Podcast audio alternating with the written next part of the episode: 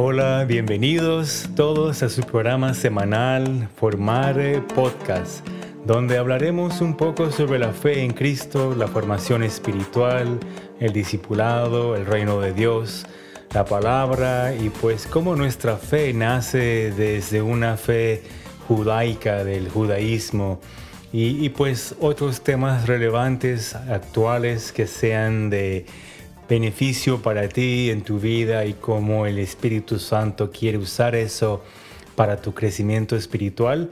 Mi nombre es Fernando Mercado y yo soy el anfitrión de Formare Podcast. Bienvenido al programa. Pues hoy es nuestro primer episodio de nuestra primera serie que vamos a comenzar en la vida de formar podcast. Así que estoy muy emocionado de compartir esto contigo. Hoy vamos a comenzar una serie nueva, algo que espero que el Señor use mucho en tu vida, así como la ha usado en mí. Entonces, esta primera serie que vamos a descubrir es un poco más sobre quién es el Espíritu Santo vamos a, aprender de una forma no solamente intelectual, pero de una forma donde podamos experimentar y saber quién es Él realmente. Entonces te invito a que me acompañes en esta jornada que va a ser unas cuantas semanas, a lo mejor unos dos meses en realidad. Entonces agárrate fuerte porque hoy comenzamos con nuestro primer episodio y pues quiero compartirlo contigo y pues ya, vamos a comenzar, vamos a hablar del Espíritu Santo, ¿ok? Entonces, a veces vemos que en la presencia y el poder y la obra del Señor que quiere hacer en nosotros, nos olvidamos de ver quién es Él. Entonces vamos a ver diferentes pasajes de la Biblia que lo describen al Espíritu Santo y que nos ayudan a entender quién es Él de verdad. Entonces vamos a comenzar con el primer pasaje. Así que vamos a ver cinco secciones de la Biblia, pero el primer pasaje está en el Evangelio de Juan, el capítulo 20 de los versículos 19 al 23. Y dice así. Al atardecer de aquel primer día de la semana, estando reunidos los discípulos a puerta cerrada por temor a los judíos, entró Jesús y poniéndose en medio de ellos los saludó. La paz sea con ustedes. Shalom, les dijo. Dicho esto, les mostró las manos y el costado, y al ver al Señor, los discípulos se alegraron. La paz sea con ustedes. Shalom, repitió Jesús. Como el Padre me envió a mí, así los envío a ustedes. Acto seguido, sopló sobre ellos y les dijo, reciban al Espíritu Santo. A quienes les perdonen sus pecados, les serán perdonados, y a quienes no se los perdonen, no se les serán perdonados. Pues les decía que vamos a comenzar con esta cena, ¿verdad? Pero en realidad quiero llevarles a como unas 72 horas antes de esta cena. Y es que vamos a leer un espacio entre la última cena y la crucifixión de Jesús, cuando Él hablaba con sus discípulos y les dijo algo como esto, me voy, pero eso va a ser mucho mejor para ustedes. Ya verán en los capítulos anteriores a esto, en el capítulo 14, 15, 16, vemos esta larga conversación entre Jesús y los doce discípulos que encaja justamente entre la última cena y su arresto en Getsemaní. Jesús a lo mejor con una sonrisa en su cara dice algo así, miren, mis días con ustedes están contados, pero les envío al Espíritu Santo y eso será aún mejor. Entonces, de acuerdo con Jesús, y Él es muy claro al respecto, el Espíritu Santo es una mejora asombrosa en comparación con una conversación directa cara a cara con Jesús. La presencia del Espíritu supera a la experiencia de Dios en su forma humana. Ni siquiera se asemeja. Y es eso lo que dice Jesús a sus discípulos. Pero ¿saben qué? A mí me parece que muchos de nosotros no vivimos en esta realidad. Por ejemplo, ¿cuántos de ustedes, si fueran honestos, cambiarían hoy la experiencia que tienen con el Espíritu Santo hasta este momento por una conversación directa cara a cara con Jesús. La mayoría de nosotros dijéramos, sí, yo quiero ver a Jesús en persona. Pues independientemente de la madurez espiritual que tengas, el compromiso, tus dones, educación, tu formación, la mayoría de nosotros estamos un poco decepcionados de esta experiencia que tenemos con el Espíritu que entusiasmó tanto a Jesús. Ese buen plan que hizo que Jesús se sintiera tan emocionado nosotros estamos dispuestos a cambiarlo a veces muy rápidamente. Así que hoy quiero hablarles sobre el Espíritu Santo desde un entendimiento bíblico. A grandes rasgos nosotros entendemos que el Padre está en el cielo, cuidándonos a todos como sus hijos aquí en la tierra. Entendemos al Hijo, que es el Dios encarnado y que vino a vivir entre nosotros para experimentarlo y revelar a Dios aquí en este nivel sobre la tierra. Pero el Espíritu Santo se siente como una leyenda urbana. No lo conocemos. Pero vemos que desde Génesis hasta Apocalipsis el Espíritu Santo está presente, activo y es esencial. Y a pesar de eso, la trágica verdad es que para una gran parte de la iglesia el Espíritu Santo es un extraño conocido. Por ejemplo, una publicación cristiana, una revista cristiana, hizo una encuesta hace un par de años donde hicieron una pregunta simple a la gente. Dijeron, ¿verdad o falso? El Espíritu Santo es una fuerza, no una persona. Y pues el 51% de los encuestados dijeron que era cierto el 51%. El 7% dijeron que no sabían y el 42% dijeron no, esto es falso. Entonces más de la mitad de los cristianos estadounidenses, y a mí me da la impresión que en el mundo, en muchas partes del mundo, piensan que el Espíritu Santo, la tercera persona de la Trinidad, es una fuerza para ser utilizada y no una persona para conocer y ser conocidos por Él. Lamentablemente. Entonces, veamos si el Espíritu Santo ha sido visto como un extraño conocido. Ahora queremos ver cinco pasajes bíblicos donde vemos al Espíritu en la creación, en el Antiguo Testamento, en Jesús, en la iglesia en Hechos y luego en nosotros mismos. Y vamos a ver que hay una palabra clave en todo esto, en estos pasajes, y esa palabra es la palabra tabernáculo o templo. Entonces vamos a ver desde el inicio en Génesis, en el capítulo 2, con la creación de Adán y Eva, cómo vemos al Espíritu. Entonces, para comenzar primero en la creación, en el, en el capítulo 2 de Génesis, el versículo 21, se dice, entonces Dios el Señor hizo que el hombre cayera en su sueño profundo y mientras éste dormía, se le sacó una costilla y le cerró la herida. Luego el Señor Dios hizo una mujer de la costilla que le había quitado al hombre.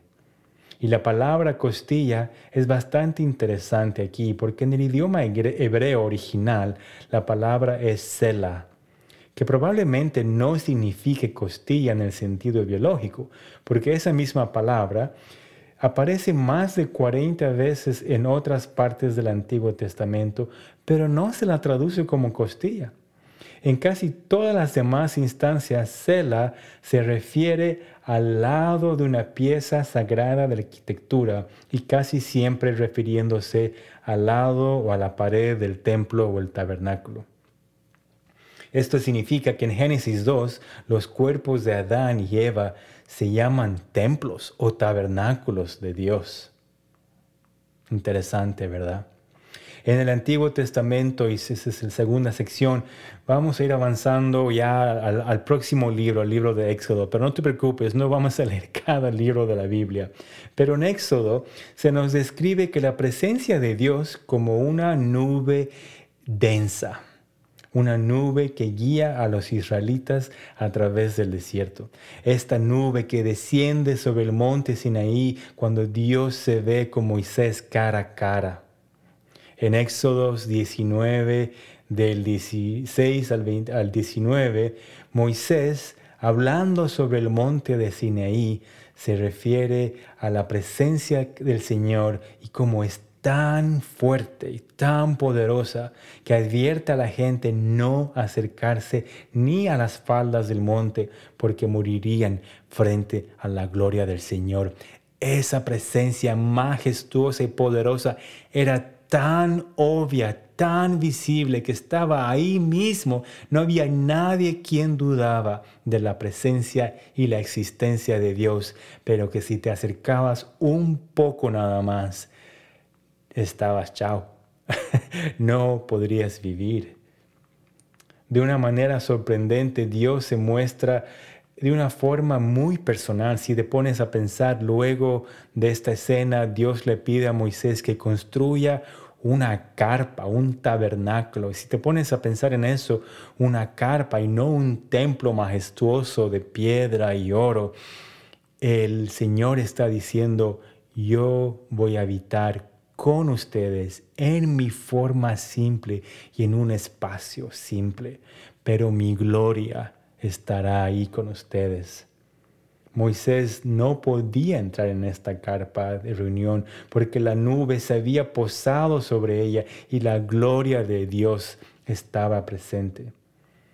Entonces Dios hace a través de esto y de la nube reposando sobre el templo, sobre el tabernáculo, que su presencia sea tan obvia, pero aún así no íntima, porque no podías acercarte.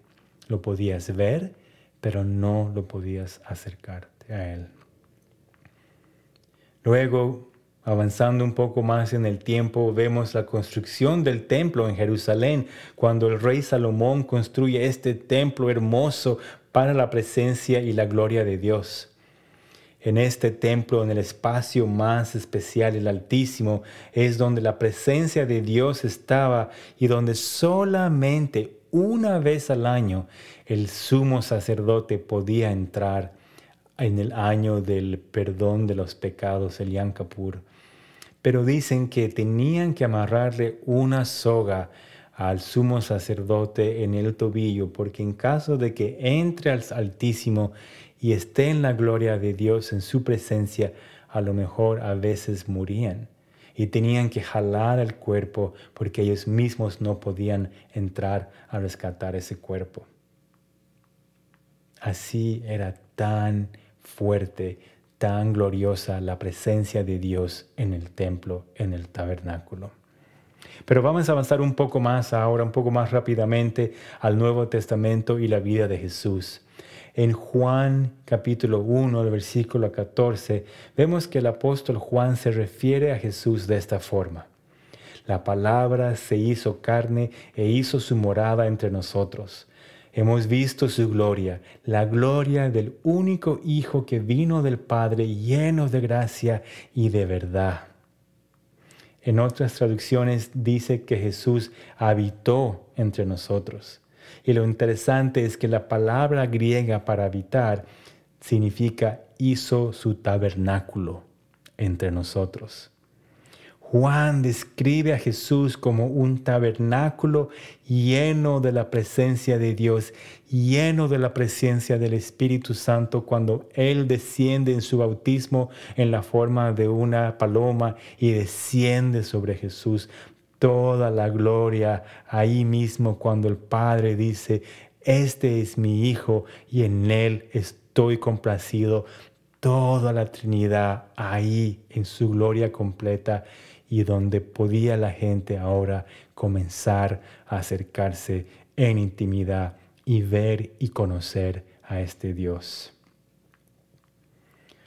Justamente esta verdad, esta realidad, es una de las razones por las cuales Jesús fue rechazado por los líderes religiosos, porque Jesús sabía que Él mismo era el templo de Dios. Por ejemplo, Jesús camina diciendo a la gente que sus pecados eran perdonados. Pero para los judíos esto era muy radical porque el perdón de los pecados solo podía pasar a través de muchos rituales ejercidos solamente por el sacerdote y solamente una vez al año y solamente en el templo de Dios.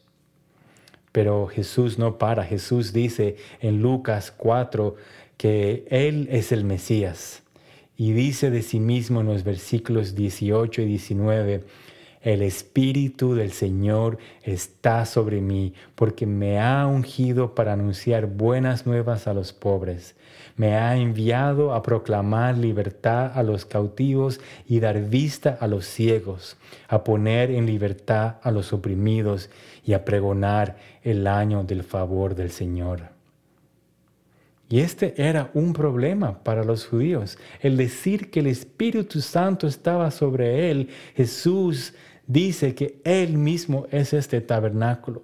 Él dice, yo soy el contenedor de la presencia de Dios. Yo soy el recipiente lleno del Espíritu. Y a través de su presencia completaré mi misión aquí en la tierra y ustedes también lo harán. Pues Hemos visto ya todos estos pasajes y ahora estamos listos para volver a nuestro pasaje original de Juan 20. Hemos llegado a ese punto donde comenzamos, donde Jesús dice, la paz esté con ustedes, shalom en hebreo. Cuando como el Padre me envió, así que estoy enviando ustedes, y con eso sopló sobre ellos y dijo, reciban al Espíritu Santo a mi espíritu. Este es el mensaje que Jesús entregó a sus discípulos en la noche de su resurrección. En unos cuantos capítulos anteriores, en Juan 14, versículo 12, Jesús les había dicho esto a sus discípulos.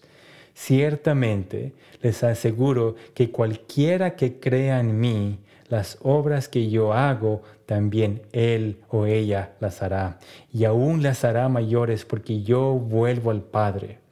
Cualquiera y cualquier cosa que ustedes pidan en mi nombre, yo lo haré. Así será glorificado el Padre en el Hijo. Lo que pidan en mi nombre, yo lo haré. Y pues no sé si ustedes saben, pero esto causa una controversia o ha causado una controversia a través de los siglos en la iglesia cristiana. Gente que se pregunta, ¿a qué se refiere Jesús? que vamos a hacer cosas más grandes. ¿Es la cantidad? ¿Es la calidad? ¿A qué se refiere? Y pues hay buenas preguntas, es un debate interesante, pero no vamos a tratar de responderlo ahora, pero lo que sí es claro es que Jesús dice que cualquiera de ustedes en mi nombre podrá hacer estas cosas. La importancia aquí es saber que el Espíritu Santo, cuando mora en nosotros, podemos realmente tener la confianza y certidumbre de saber que Él es quien obra en su poder, no nosotros.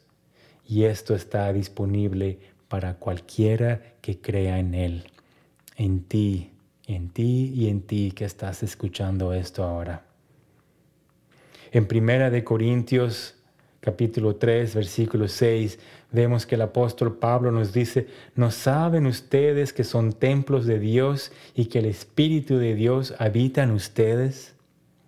Aquí Pablo se refiere a nosotros en plural, como un cuerpo de Dios, pero en Primera de Corintios 6, 19 se refiere a nosotros como individuos, personalmente, listos para ser el templo de Dios y hacer las obras que Él nos ha, llamado a hacer. Él dice, ¿acaso no saben que su cuerpo es templo del Espíritu Santo, quien está con ustedes y que han recibido de parte de Dios? Entonces, si el Espíritu de Dios hizo milagros a través de Jesús y Jesús nos dice que estar en la presencia íntima del Espíritu Santo es mejor, ¿por qué no vamos a Él a buscar su cercanía profunda para ser cambiados y transformados y para ser usados de maneras milagrosas a través del Espíritu Santo? Pues en resumen, si entendemos quién es el Espíritu Santo, una persona de la Trinidad, es así como tú lo conoces y quieres en verdad conocer y vivir lleno del Espíritu. ¿Realmente quieres de verdad por quién es Él y no lo que te puede dar? Si fueras millonario, ¿no quisieras que la gente te ame por quién eres en vez de lo que les puedes dar? De igual manera, el Espíritu Santo es generoso y dador de buenos regalos, pero el tesoro más grande está en conocerle a Él íntimamente, de cerca y vivir en su presencia constante, porque eso es lo mejor. Y en ese espacio Él revela su amor por ti, y en ese espacio Él revela el llamado para tu vida, y en ese espacio Él transforma tu vida y los que están a tu alrededor. En Él, en ese espacio, es donde hay poder. Entonces tenemos y debemos considerar qué hacer para conocerlo mejor. En las próximas semanas vamos a cubrir más todavía de quién es el Espíritu Santo. Vamos a descubrir juntos quién es Él. Pero podemos comenzar con estas tres cosas. La primera es creer de todo de quién es el Espíritu Santo. Desde la eternidad, el Espíritu de Dios ha estado en profunda comunión en la Santa Trinidad como una persona merodeando sobre las aguas antes de la creación, cuando obraba en la vida de Moisés y el pueblo israelita, con los profetas y con Jesús, y ahora contigo mismo, expandiendo el reino de Dios a través de ti y de mí, personas que no saben cómo hacer las cosas más que por el poder del Espíritu Santo. Y la vida eterna que te ofrece a ti y al pueblo de Dios a las naciones, a las naciones del mundo, a las naciones del mundo de habla hispana, de habla inglesa, de árabe, de hebreo, de cualquier idioma que tú puedas pensar y que el Señor a lo mejor te está llamando, Él nos llama a ser discípulos. Lo segundo quieres y tienes y debemos desear estar en su presencia y conocerlo de verdad y dejar de verlo como un extraño conocido. Vemos que Jesús pasaba tiempo con el Padre cada día y en todo momento. En Juan 5:19 Jesús dice que solo hace lo que ve al Padre hacer. Nosotros en la intimidad con el Padre y en la humildad del Espíritu Santo podemos hacer lo mismo, hacer lo que vemos al Padre hacer, lo que vemos a Jesús hacer y lo que nos indica el Espíritu Santo que vamos a hacer. Pablo dice en 1 de Tesalonicenses 5:17 que oremos sin cesar que estemos en conexión constante con el Espíritu Santo en cada momento de nuestras vidas, cuando lavamos los platos, cuando caminamos, cuando trotamos, cuando vamos al gimnasio, o estás en tu carro, o en el tren, o en el bus, donde sea que estés, que el Espíritu Santo sea una conexión constante y una oración constante en tu vida como individuo, pero como iglesia también, juntos como el cuerpo de Dios. Es así que vamos a poder continuar con la obra que Jesús nos ha llamado a hacer. Y finalmente, para terminar, el número tres, en muchas iglesias, lamentablemente, aquí en Estados Unidos, en América Latina, España, en todo el mundo, vemos que el Espíritu Santo, el Espíritu de unidad, ha sido un punto de división de temor y de rechazo en las iglesias. No por quién es Él, pero por quién creemos nosotros equivocadamente que es Él y también lo que hace. Vemos que no conocemos al Espíritu o tenemos temor de lo que pueda pasar si tenemos una experiencia de poder e intimidad con Él. Vemos que hay mucha división en la iglesia sobre el rol del Espíritu al punto que causa conflicto entre iglesias y entre personas y causa división en la iglesia. Hemos creado nuestras propias formas de ver qué es aceptable sobre el Espíritu Santo, pero lo hemos negado a Él como una persona a quien queremos conocer y por quien queremos ser conocidos de una forma más profunda. Entonces mi oración para ti que estás escuchando esto hoy, que puedas acercarte y conocer a esa persona cercana, maravillosa, perfecta, que te quiere hablar, que te quiere revelar quién es Él en la palabra, pero también en momentos de experiencia íntima y profunda con Él. Que el Espíritu Santo llene tu vida en cada momento de tu vida y con las personas con las que estás, porque Él es quien va delante de ti y quien abre tus ojos a la espiritual y a lo que te ha llamado a ser. Entonces hoy, como decíamos, Él ya no es un extraño conocido y en las próximas semanas, en los próximos meses, vamos a ver más, más en profundidad y descubrir más del Espíritu Santo. Entonces, te invito a que no te pierdas los próximos episodios y a que invites a tus amigos, a tu familia, a quien quieras invitar a escuchar este podcast y que puedas poner reseñas, ojalá positivas si te gusta este programa, para que más gente sepa de estas realidades, para que más gente se alimente del Espíritu Santo y la palabra de Dios y tu vida pueda ser transformada y tu ministerio sea un ministerio de descanso y no de labor, un ministerio de permitir que el Espíritu obre a través de ti. Entonces no te pierdas la próxima semana, aquí voy a estar y espero verte a ti también. Bendiciones para ti y shalom, shalom del Espíritu Santo. ¿Ok? Adiós.